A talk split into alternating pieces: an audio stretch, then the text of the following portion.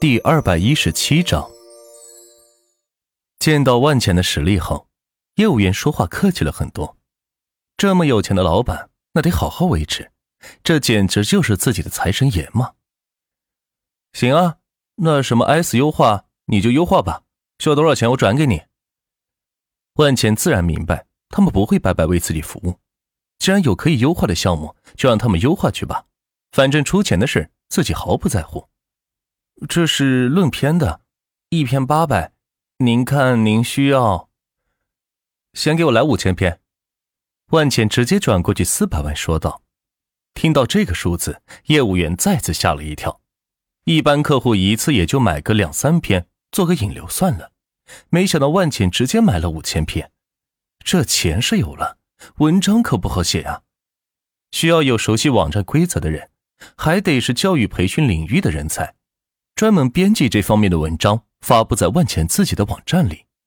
不过，既然钱已经到账，没办法，只能开始找人来做了。正在万钱喜庆的看着后台数据蹭蹭往上涨时，司机突然一个急刹车，差点让万钱撞到前面的座椅上。哎呀，什么情况？万钱调整好坐姿说道：“老老板，有人。”司机话还没有说完。车门被从旁边拉开，一位穿着旗袍、抱着幼儿的少妇急忙上了车，坐在万茜旁边的位上，嘴里带着哭腔喊道：“师傅，求求你，快送我去医院，我儿子快不行了。”司机也是懵了，怎么有这种人呢？站在路中间拦车也不怕被撞，拦下来之后就自行坐到车上来，也不怕遇见坏人吗？看来是真有急事啊！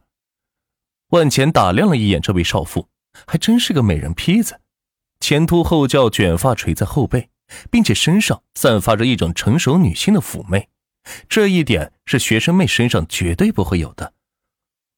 呃，老板，老板，司机扭过头询问万钱的意思，毕竟这是他叫的车。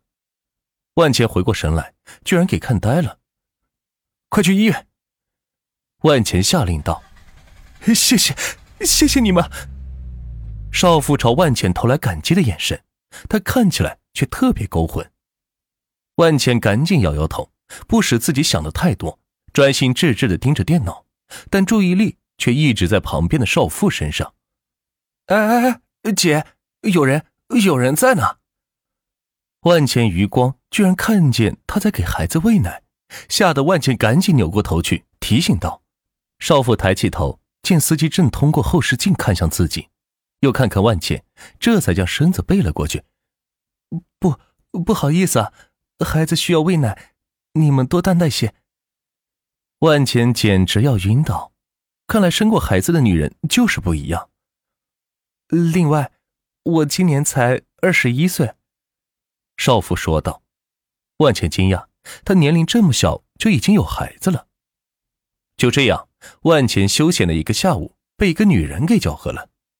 司机开着车快速将他送到附近的医院。下车时，少妇看着万钱说道：“你们能来个人帮我一下吗？我一个人带孩子看病不方便。”万钱无奈的摇了摇头：“我去吧。”说着，电脑直接送给了司机，跳下车，伴随着少妇朝着医院跑去。孩子他爸呢？他没爸。没爸，万茜停下脚步，诧异的看着这位少妇，啥情况？难道是抱养还是领养呢？少妇见万茜疑惑，于是补充道：“生下他之后，他爸就跑了。”我去，还有这样当爹的？更何况这完全就是一个美娇娘呢，怎么忍心丢下他娘俩不管呢？真是不能理解。万茜心中郁闷道：“那……”你叫什么名字？吕依依。少妇抱着幼儿回答道。此时已经进了医院正门，直接奔向了急诊科。万简则去到旁边的窗口办理挂号手续。医生，您快给我孩子看看吧，他一直吐，喂奶也不吃，已经两天了。我就这一个孩子，你一定要救救他呀！求求你了。吕依依来到医生面前。将孩子托付出去，急切的喊道：“医生，拿听诊器听了一会儿，又在月儿肚子上是按了两下，赶紧说道：“急性症状，需要立即做手术，否则孩子命就保不住了。赶紧去前台交钱办理住院手续吧。”吕依依听到医生的描述，吓得差点跌在了地上，哭着喊道：“医生老爷，能不能先给孩子做手术？我现在没那么多钱，求求您了，医生。”医生见吕依依穿的似模似样的，长得也不像有钱人，于是说道：“没钱来看什么病？医院是你家开的，快去交钱。”可是医生，我真的没钱啊！求求你了，能不能先给孩子治病？我回头想办法，一定把钱给你们补上。先看看孩子吧。吕依依拽着医生的大褂，几乎就要跪在地上了。哟，这是哪来的美娇囊啊？长得这么性感，怎么样？陪哥睡一晚，我给你出钱看孩子。旁边走过来一名体型肥胖的男子说道：“他是医院器材供应商熊天，随便一个单子就是上千万的项目，所以不差钱，随随便便拿出个两三千万不成问题的。”吕一起身看了熊天一眼，见他长得五大三粗，面目丑恶，忍不住一阵的恶心。但想了想孩子的情况，只能低声道：“可以，不过你得先掏钱救我孩子。”熊天走过来，一把捉住李依依下巴，将她头抬起来，仔细的欣赏着这个妩媚的脸蛋，恨不得将她当场阵法。不行，先陪我睡。走，旁边就有间空屋子。熊天也不顾旁边站着那么多人，拉着吕依依的胳膊。就往旁边屋里带，奈何吕依依女子之身，怎么挣脱过他的魔爪呢？住手！此时万钱恰好从旁边窗口办完手续回来，见到一个丑恶的男子拉着吕依依胳膊朝着旁边屋子里进，大声喊道：“熊天回头，只见一只大脚踹在了自己的胸口，直愣愣的朝着后面墙上撞去，咚的一声，看来撞得不轻。”没伤着你吧？万钱看着吕依依说道。吕依依被万钱的威武雄力给吓到了，没想到他居然能爆发出这么大的力量来。不过转而又对自己的处境感到了担忧。